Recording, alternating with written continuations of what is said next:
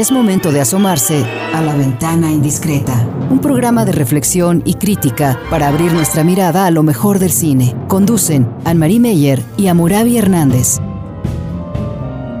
La ventana indiscreta.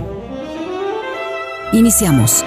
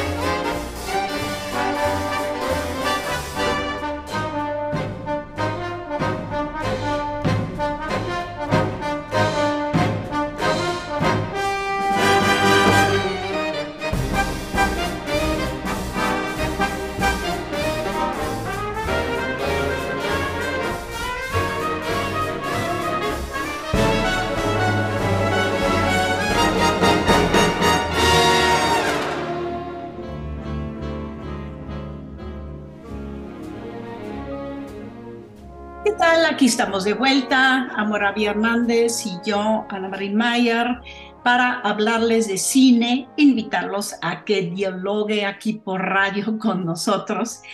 Sobre todo lo que me da gusto cada eh, vez que nos escuchemos es poder dar buenas noticias. Y últimamente hemos podido darles muy, muy buenas noticias. Cada vez que empezamos hay más premios para Pinocchio, ¿verdad, Amurabi? Eh, va sumando premios. Hola a todos los que nos escuchan aquí en la meta indiscreta. Va sumando premios y eso nos da, nos da gusto porque, eh, bueno, una cosa es como ganar un premio y otra cosa es arrasar en la temporada de premios. Y creo que lo que Pinocchio está haciendo es arrasando. Eh, ya desde el Globo de Oro y luego ahora con los premios que recibió este fin de semana eh, bueno, ganó el premio del sindicato de productores. Eh, es un sindicato que regular, es un premio que regularmente se dirige a, digamos, al trabajo de producción y, lo que, digamos, el equivalente es al de mejor película, ¿no? Em, y entonces ganó el sindicato de productores a mejor película de animación, mejor largometraje de animación, y obviamente eso, eso da muchas pautas para que pueda seguir eh, siendo el puntero y el favorito a ganar en la, en la categoría del Oscar de mejor largometraje de animación y además ganó cinco premios en unos premios que se llaman los Annie Awards, que son premios dirigidos a la industria de la animación en Estados Unidos, no nada más del cine, sino además de la televisión. Eh, pero ganó cinco premios, incluido el de mejor película, mejor dirección para Guillermo del Toro y para Mark Gustafson, eh, mejor música, eh, mejor animación, eh, y creo que mejor diseño de arte también.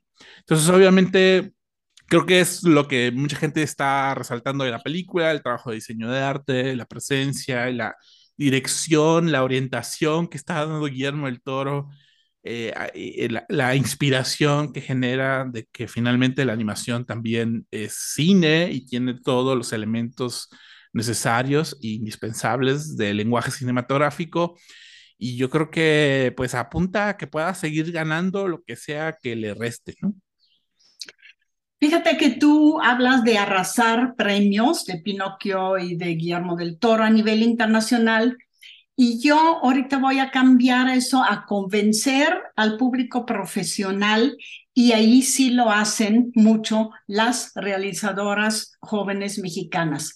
Jóvenes digo yo porque uno empieza haciendo cine quizás a los 25, 26 o terminando la escuela de cine, entonces todavía hasta 30, 35, 40 años las podemos considerar jóvenes realizadores porque son jóvenes en la realización de cine y tuvieron que hacer su lucha personal también, porque como tú sabes, sí siempre fue o fue en largos años un dominio casi, casi masculino y todavía como mujer meterte a una escuela de cine y meterte a la industria cinematográfica cuesta más trabajo. En el Festival de Berlín, eh, interesante que tres mexicanas directoras, realizadoras, salieron con premios importantes. Creo que el nombre más fuerte entre las tres todavía es Tatiana Hueso. No sé si recuerden su Noche eh, de Fuego, eh, Noche de Fuego o quizás el documental Tempestad y ahora ganó, fíjense nada más, el premio a mejor documental de toda la Berlinale de 2023 con una película nueva, El Eco. Es una película que no conocemos en México todavía, no se ha estrenado, pero también ella ganó en otra sección como mejor directora, directora no de documentales, directora de una película también para su película Eco. Así que grábense bien y nos grabemos bien el nombre de la directora Tatiana Hueso, porque espero que aquí en el FIC podamos ver su película Eco, que ganó mejor documental en Berlín. Otro, eh, otra película que me gustó mucho que ganara fue la segunda película de, eh, de Lila Avilés, Totem. No sé si recuerden La Camarista, una película intimista en un hotel de, ah, de, la Ciudad de México, donde vemos el día a día de una este, camarista que se mete a los cuartos, hace orden del desorden de los huéspedes, sube a los techos y tiene un drama familiar muy fuerte pero está reducido todo al espacio del hotel en la Ciudad de México. Y el tercero, que es una nueva realizadora que no conocía yo, Sofía Ausa, eh, con su película Adolfo, ganó también un premio, una, una que le llaman El oso de cristal, que es de un jurado de jóvenes. Entonces son películas más este, de corte quizás juvenil, pero no juvenil en cuanto a tema de niños, sino más bien nuevas tendencias, diría yo. Eh, Adolfo, ojalá, yo espero que la veamos también en el FIC. Eh, tuve la suerte de ver por ahí una, una copia, una de las primeras copias, quizás todavía no terminada, pero sí es un una, una, película que me gusta mucho. Como ves, Amoravi, nuestras mujeres realizadoras mexicanas que sí convencen, no arrasan, pero sí convencen. Bueno, pero arrasan así en grupo también, ¿no? Porque obviamente cuando hay tres mexicanos ganando eh, premios en un festival como el de Berlín, que es uno de los festivales AAA del mundo de cine, eh, pues sí obliga a la gente o sí hace pensar a la gente que algo está pasando en México y que en términos de cultura y de industrias cinematográficas es alguien o es un espacio al que hay que dirigir la mirada y hay que dirigir la atención y obviamente este tipo de premios internacionales siempre son benéficos para, para eso, ¿no?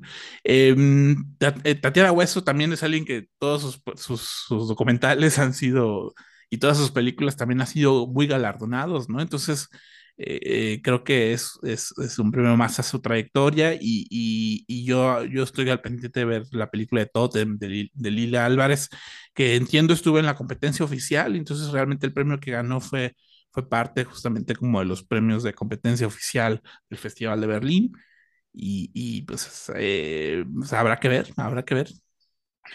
En sí, el, um, el, cine iberoamericano no tuvo tanto peso en esa edición de Berlín, pero en general la edición de Berlín, que fue la primera después de la pandemia ya totalmente presencial, este fue media, dijeron que fue media adelgazada a dieta, con solo 300 películas y entonces hay de 300 de todo el mundo porque es un premio, es un, festival internacional muy importante, como tú bien dijiste, eh, de todo el mundo, estar ahí presente, pues eso está muy bien. También llamó la atención una película este, de España, 20.000 especies de abejas de Esteban Urresol Estivais Urreceola, una joven eh, realizadora también española, y la eh, jovencísima eh, niña Sofía Otero, de 9 a 11, 12 años, diría yo, y obtuvo incluso un oso de plata a mejor actriz. Eso ya en las este, secciones grandes, ¿no? También. Así que no vamos mal a Murabi con el cine de, cine de nuestra región y el cine en español, lo que a mí me da un enorme gusto. Sí, habría que recordar que, que el año pasado ganó una película española, el, premio principal de, de Berlín, eh, Alcarraz, de Carla Simón, y que este año fue parte, la directora fue parte del jurado de, presidido por Kristen Stewart, la actriz. Algunos eh, dicen, bueno, el jurado más joven que ha tenido el Festival de Berlín, la presidenta más joven que ha tenido el jurado en el Festival de Berlín, eh, y la actriz más joven en ganar este premio. Entonces, obviamente, pues habla mucho de, los, los, cambios generacionales que, que, se están dando también en el cine, y creo que también por eso sorprendió mucho, mucho este tipo de noticias.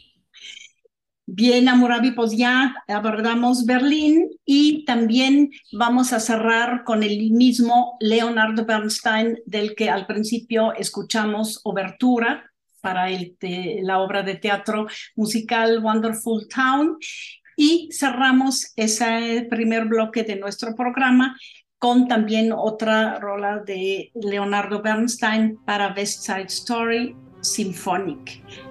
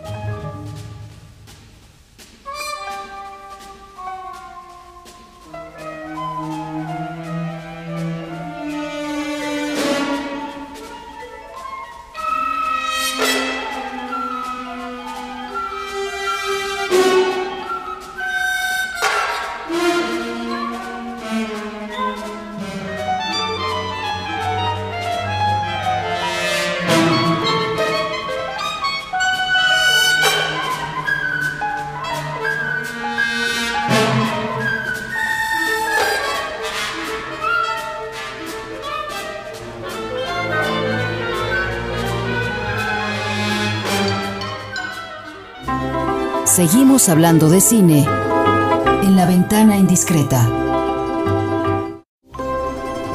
Es momento de asomarse a la ventana indiscreta.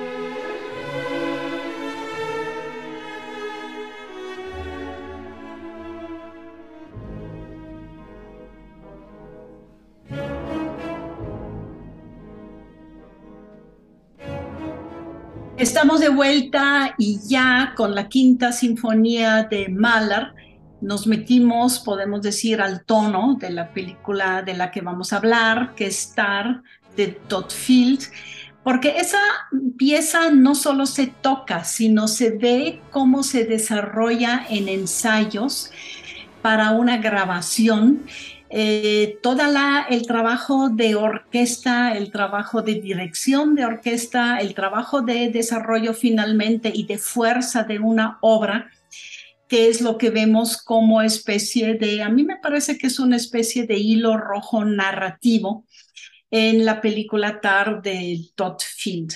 Es una película que nos sorprendió, a mí me sorprendió mucho que estuviera eh, quizás en los Óscares, porque me parece que es una película muy poco convencional, una película muy fuerte, una película muy elaborada.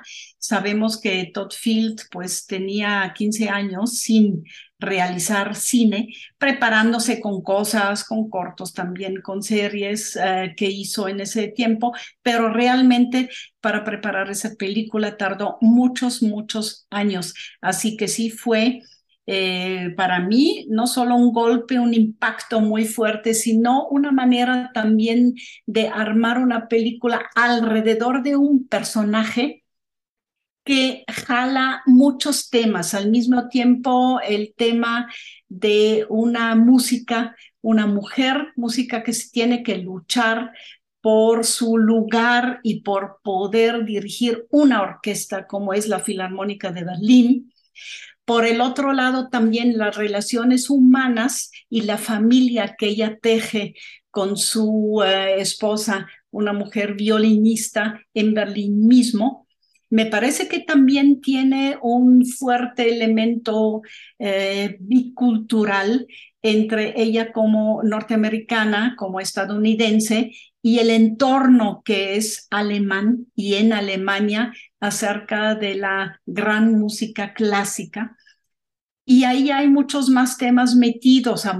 Eh, para mí sí es una película que tiene uno que ver varias veces, aunque necesita tiempo porque es una película larga, pero sí hay adentro muchos temas y muchas historias al mismo tiempo.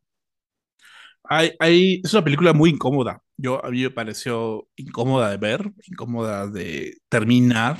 Eh, tiene un final sumamente incómodo, ¿no? Eh, Todd Field es un director de cine que tenía, solamente tiene tres largometrajes, tres películas a lo largo de casi 20 años. O sea, se tarda muchísimo en volver a, estrenar una película. Hace poco lo vi eh, como actor en la película Ojos Bien Cerrados de Stanley Kubrick.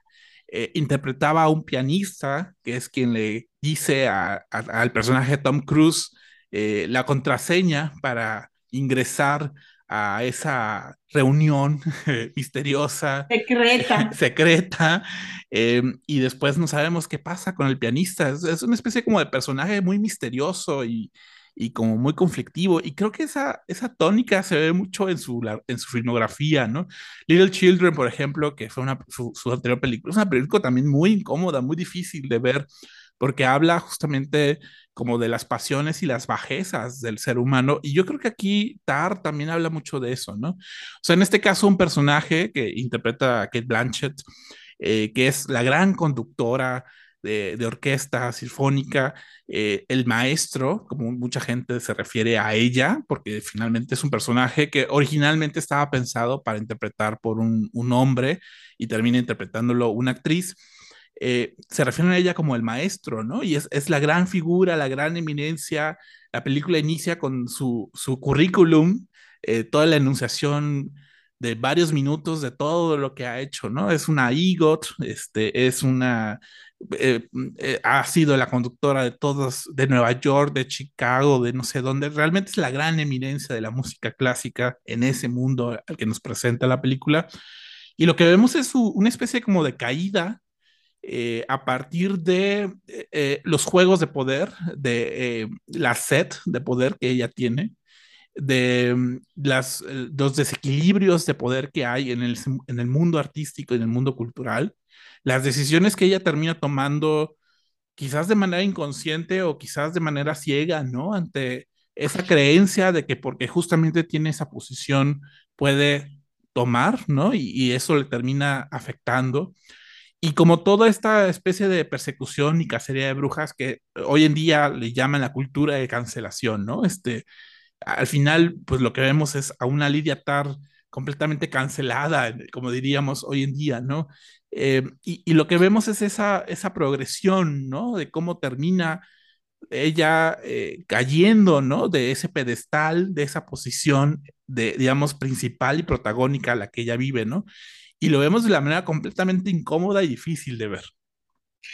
Sí, tú hablas de set de poder y yo nada más em, quisiera ponerlo con unos ejemplos de, de, la película misma, cómo lo explican. No lo explican, pero lo muestran. Es decir, ella como mujer dentro de ese mundo tan viril que era este dirigir orquestas, dirigir orquestas de música clásica en el mundo, toda esa industria de la música clásica, ella como mujer eh, tuvo que desarrollar una set de poder para poder triunfar, ¿no? Eh, una pequeña escena pasa desaparecida, pero es muy bonita. Ella tiene una hija, Petra, y entonces esa hija en un momento de la película pone todos esos muñecos este, así frente a un muñeco que sería el director de una orquesta y todos sus ositos y las muñequitas y todo eso. Entonces ella le dice, a Lidia le dice, necesito un bastoncito de dirección, una batuta de dirección para cada uno de los muñecos. Entonces Lidia le dice, mira, en una orquesta sinfónica no se trata de que cada uno de los intérpretes y de los instrumentos tenga una batuta. Basta con una, porque hay uno que tiene que dominar y construir finalmente el discurso musical. A mí me pareció tan potente que esa pequeña escena como casi, casi cortometraje adentro de la película explica lo que a ella le costó volverse director y, entre paréntesis, dictadora de un este, conjunto de músicos, lo muestra mucho Totfil con los acercamientos cuando ella dirige primero a ella, cómo tiene que sentir, transmitir el coraje, la tristeza, el romanticismo, las ganas de matar que tiene la música desde adentro y se ve mucho en las miradas, los gestos de los violines, de los contrabajos, de los chelos, de los de las de todos los instrumentos que componen esa orquesta cómo, le, cómo dependen de cada gesto, de cada, cada momento de ella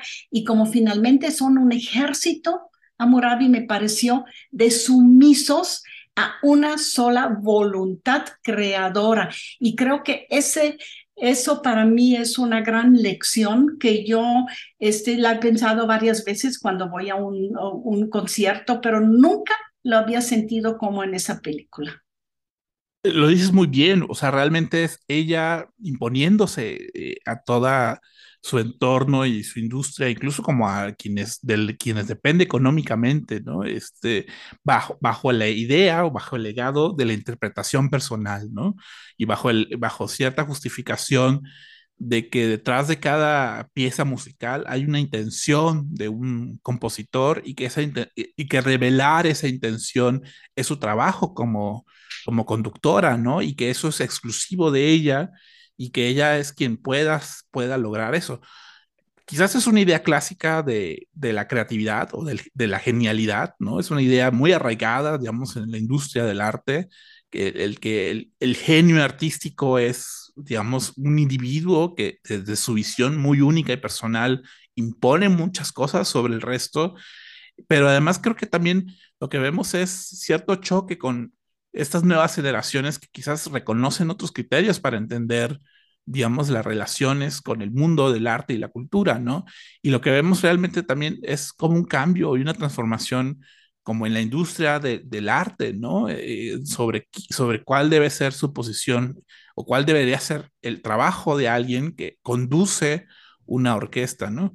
Eh, yo me queda claro que, digamos, sin querer meterme a decir, güey, eh, claro, eh, que Blanchett está genial, pero realmente toda su, su, su, ah, su, manera de actuar, su, su, performatividad, por así decirlo, está muy elaborada. Me parece como realmente hay, hay, ella me llama mucho la atención que ella critica a otros diciéndoles que son robots y ella lo hace porque a partir de todo su trabajo de gestualidad y de cuerpo y de voz y de miradas, hay, tiene unas miradas muy gélidas, muy, muy fuertes, ¿no? Pero todo eso está hecho para justamente ella imponer desde su, desde su posición, desde su cuerpo al mundo al que dirige, ¿no? La necesidad de imponerse, lo terrible es que en su propia vida personal la deprava, ¿no? Poco a poco es una decomposición de lo humano que ella es. Hay otra escena también con la niña que me impresionó mucho. Eh, la niña sufre bullying porque tiene dos madres y no madre y padre como otros niños en la escuela. Entonces hay una niña que la parece que le hace bullying y este Lidia eh, acompaña a su niña a la escuela y le dice, oye, ¿cuál es la chica que te hace bullying? Y dile, la del, la del abriguito rojo. Y ella fuerte se acerca a la, a la pequeña línea y le dice, tú estás este, maltratando violentamente a mi hija, yo soy su padre. Si tú la vuelvas a tocar o le vuelves a hacer algo, entonces verás lo que yo hago en tu familia y con tus padres y se impone como el padre. Es decir, ha aprendido como esa reacción de imponerse y decir, yo soy el patriarca, yo soy, por eso lo de maestro que todo el mundo le dice, pues es muy fuerte, porque es una mujer, le podrían decirle maestra, pero no, maestra es de escuela y maestro es un dirigente de, de director de una, de una sinfónica, y entonces lo de maestro y lo de padre, que ella este, se impone con esas dos palabras, finalmente en lugar de un matriarcado, ella construyó un patriarcado femenino o bajo una batuta femenina, que es lo que también a ella le destruye como personaje. Yo creo que eso es tan fuerte, ¿no? Aparte de todo lo de los medios, que también ahí tiene otro enemigo, que ya la música clásica, como que para mucha gente, muchos jóvenes ya está muerta.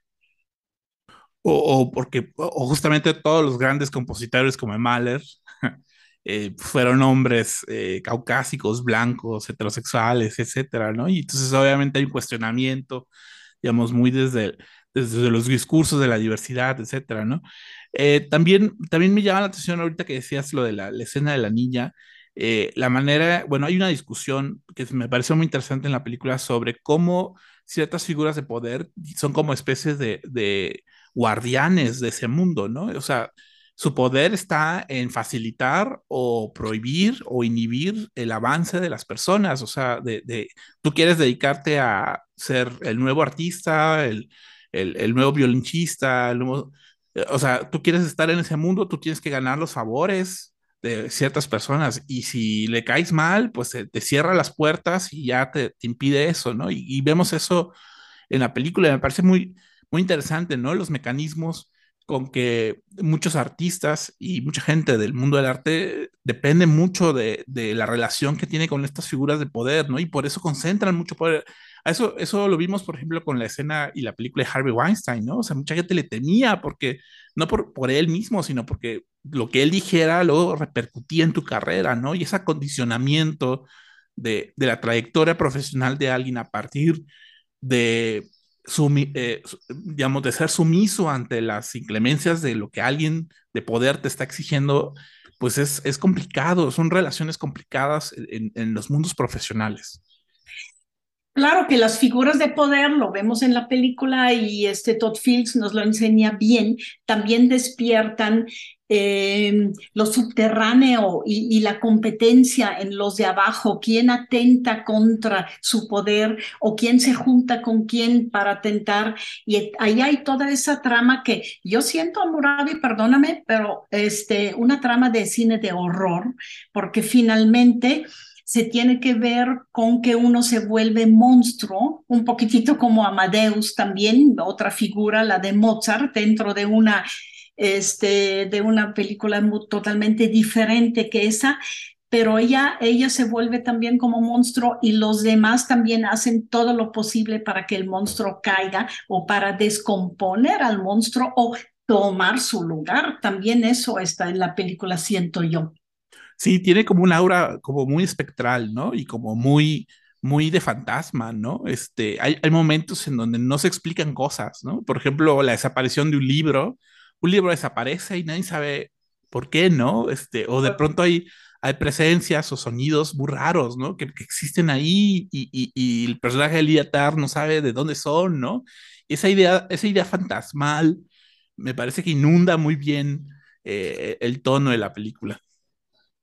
Lo interesante es que la película no llama, no invita a una interpretación psicológica, sino más bien sociológica, diría yo. Porque si tú quieres explicar como algunos críticos, es que ella tenía fiebre de no sé qué, no sé qué, pues no. O ella tenía, o las de alrededor se sometían. Eh, a nivel cultural también hay, hay muchos comentarios, porque ella vive en Alemania y vive con una alemana, y entonces se siente fuera de lugar también a nivel cultural, y eso se me hace muy, muy interesante. Y la figura de varias mujeres alrededor de ella, que son como este, sus asistentes y una su mujer y la otra que llega, una nueva chelista que también le interesa. Eso es importante, se mueve también a nivel de un grupo de mujeres que en el fondo la envidian, la este, admiran la este, aman con cariño, pero también al mismo tiempo la, odian. Así de complejo es esa película. Y escuchamos para terminar ese bloque, Amurabi, si estás de acuerdo, para Petra, su hija, algo que ella este, compone, porque también es compositora y escritora, y eso es una pieza de Hildur Bonotomir una este, islandesa sumamente interesante.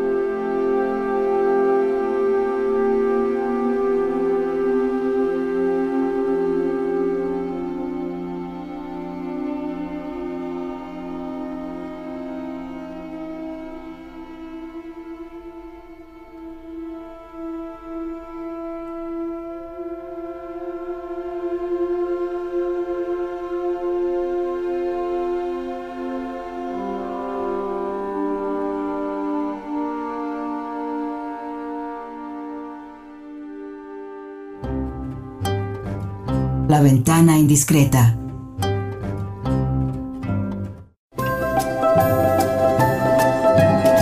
La ventana indiscreta.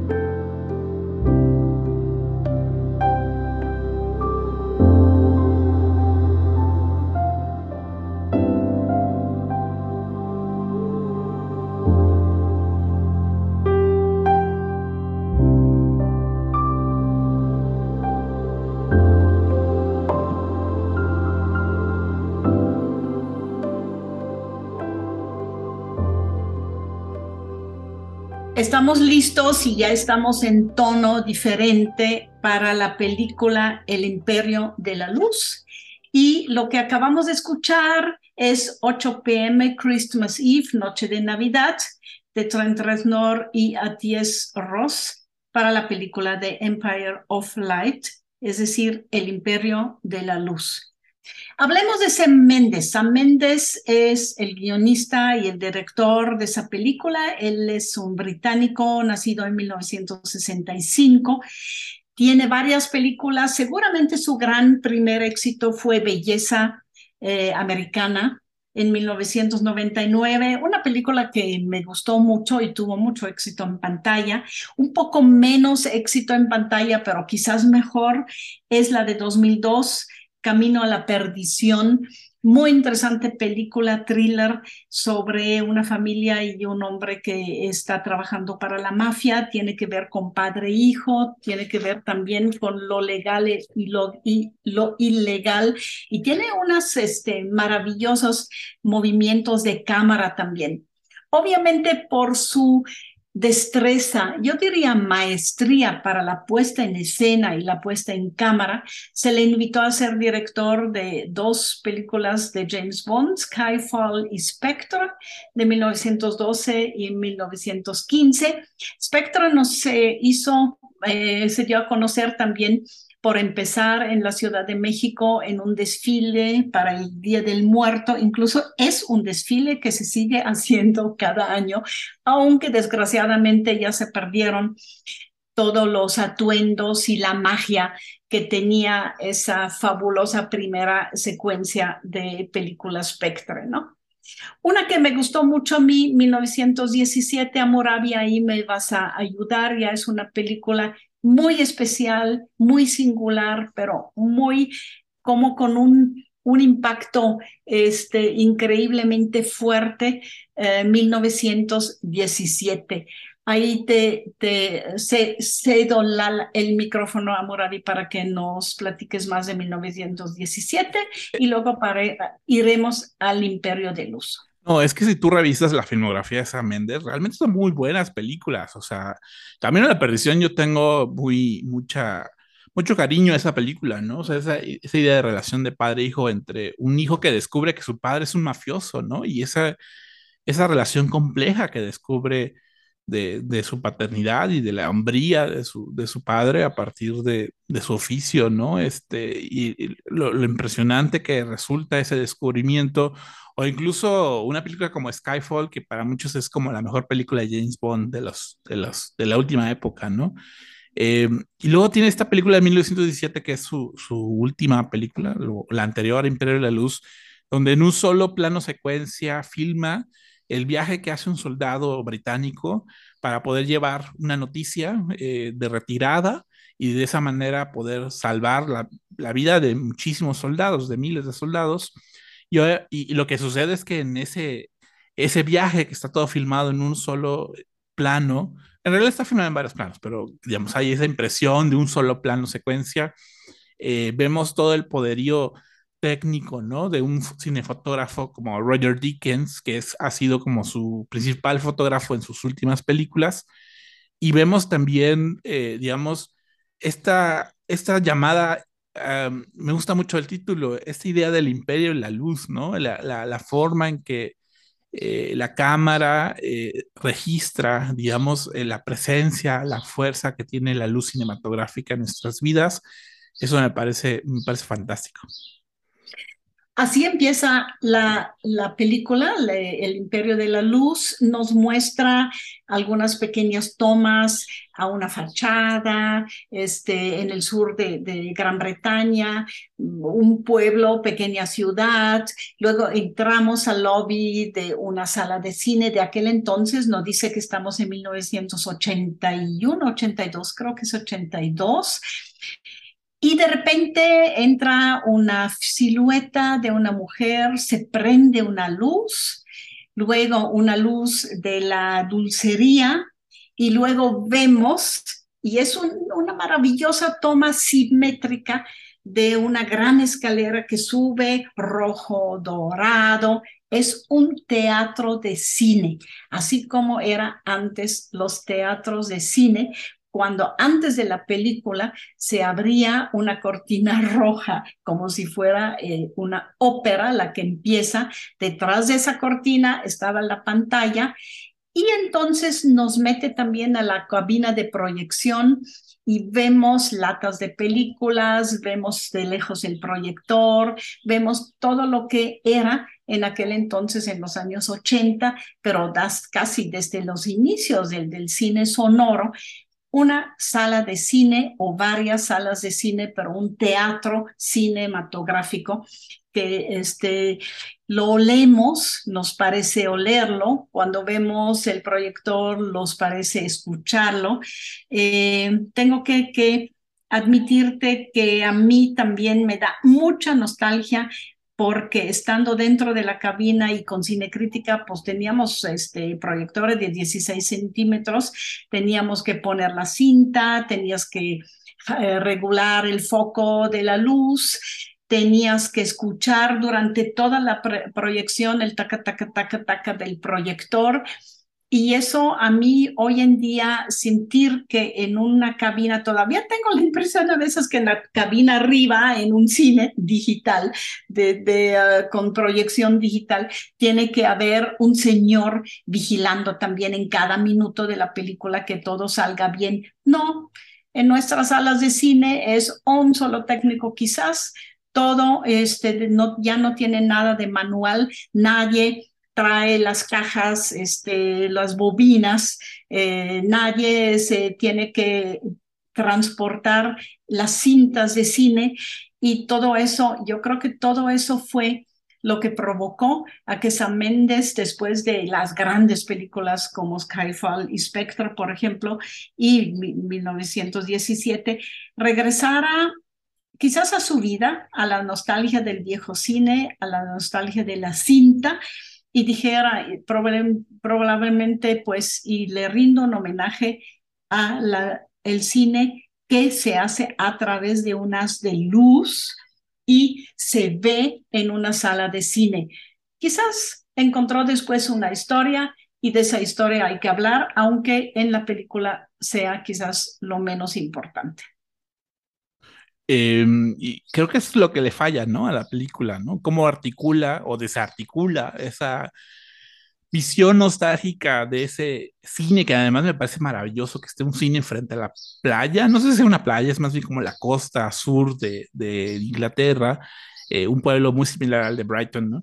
Em, y, y, lo que vemos es este cine muy árdico, ¿no? Este, una arquitectura padrísima, casi como si fuera un templo, una especie de iglesia en medio de esa, digamos, arquitectura más clásica de, Inglaterra, ¿no?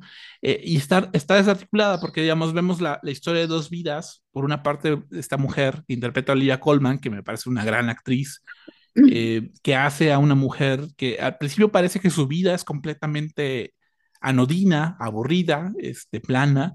Después lo que vemos es que en realidad tiene problemas quizás muy similares a, pues, no sé, a un trastorno de bipolaridad, por ejemplo, ¿no? Este, como, como conflictos de salud mental muy fuertes, y se une con la vida de, un, de un, joven eh, afrobritánico que eh, está eh, siendo testigo y víctima de los movimientos racistas, ¿no? De los skinheads ingleses, que de alguna manera pues están atentando contra la dignidad de las personas negras en Inglaterra, ¿no? Entonces, vemos esas dos historias que se unen, que comparten el gusto por el cine, no tanto por las películas, sino como por el, templo que es el cine, ¿no? La sala de cine. Eh, cuando las salas eran salas enormes, eran teatros realmente con sus cortinas, con su decoración, con empleados muy bien vestidos, ¿no? A mí todo el trabajo de vestimenta me parece genial en esa película, ¿no? Eh, y creo que lo que le falta es hilar, lo que le faltó fue hilar mejor esos tres, esos tres conceptos, ¿no? O esas tres historias. Pero yo también me quedo mucho con, no, no con la nostalgia, porque quizás a mí no me tocó eh, esa idea de sala de cine. Digo, tengo ideas muy vagas de, de la proyección, del ruido que hacían los proyectores del, cine en celuloide, pero sí quizás como de una idea de, de espacio de confort, como de zona segura, ¿no? Como un lugar al donde uno puede ir, sentirse seguro, simplemente sentirse en paz, ¿no? Donde si uno tiene un problema puede ir y sentir confort por unos minutos, aunque sea, ¿no? Y creo que eso, creo que eso era lo que estaba buscando Méndez, ¿no? La idea de, de, de, que, de esos espacios de seguridad personal y de confort personal a partir de los conflictos que están en el mundo allá afuera. En, ese sentido, claro. Y por el otro lado, seguramente lo que, lo que lo movió a hacer la película o llenar la película de una historia es más bien la idea de hacer historias de gente común y corriente. Es decir, es un grupo de trabajadores en el cine, está el, uh, pues, hay un administrador en su oficina que es un macho este, que la utiliza incluso a ella y a todos su, su, este, sus empleados en cierto sentido y en muchos sentidos. Y también lo que cada uno tiene, ¿no? Hay una escena dedicada también a la riqueza del proyeccionista, donde le explica al joven este, de color cómo este, armar un proyector, cómo proyectar, cómo ver la, calidad, por ejemplo, de la proyección, el sonido también, que es tan importante siempre en las películas de Sam Méndez. Y ahí arma de esa comunidad eh, este, alrededor de una mujer de, de edad ya este, madura, entre 40 y 50 años seguro, que en el fondo no le gustan las películas, pero es su lugar de trabajo estar en un cine donde se proyectan películas.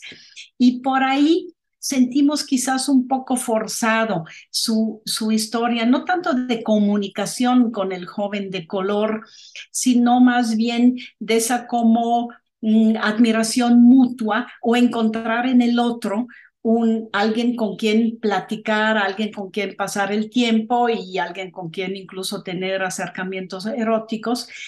Pero por el otro lado también eh, el joven que necesita una figura eh, quizás más materna que, que de compañera. Y de cada historia, como de cada uno de ellos también, eh, todo alrededor de, de, la, de la figura este, por una este, buenísima actriz que a mí también me, me gusta mucho, Olivia Coleman, como Hillary. Pero el armado de esas pequeñas historias comunes y corrientes de todos los días con el homenaje al cine, creo que es lo que no podemos encontrar en la película y quizás el desenlace luego también se nos hace pues un, un desenlace de un momento, pero un, no un desenlace de la historia de una mujer en medio de un grupo de uh, personas. Por ahí va mi eh, crítica, al mismo tiempo también este, mi admiración, porque sí es una, yo siempre la considero una buena película sin ser un gran guion. Y me parece, me parece terrible porque tiene un equipo padrísimo, ¿no? O sea, Roger Dickens como fotógrafo, tiene a, Trent Reznor y a Ticus Ross en la música, tiene a Olivia Colman, tiene a Colin Firth, que son ganadores del Oscar, tienen como a mejor actores ahí de, de la película. Eh, Sam Mendes en sí mismo también es un, es un director formidable, o sea, tiene todo, o sea, tiene como los ingredientes para hacer una buena película. Lo raro es que ya la, la formación, la creación final ya no lo es tanto. Sí, creo que el guion no estaba tan bien trabajado, pero, pero bueno, este, yo me quedo mucho con los vestuarios y el cine, el espacio arquitectónico del cine me pareció así muy padre de ver.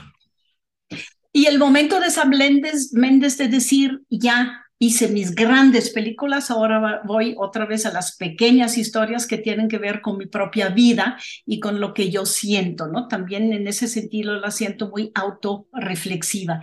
Vamos a escuchar para terminar el programa de hoy. Les agradecemos a ustedes que nos hayan acompañado. Ojalá que TAR y el, el Imperio de la Luz también a ustedes les haya les vaya a gustar en cuanto la vean.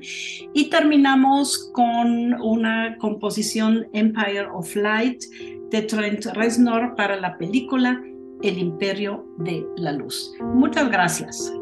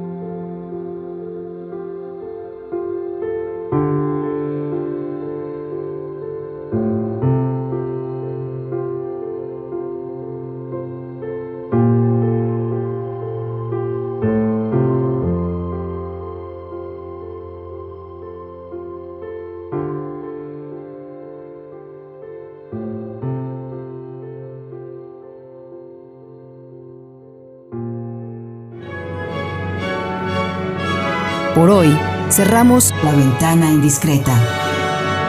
Nos escuchamos la próxima semana.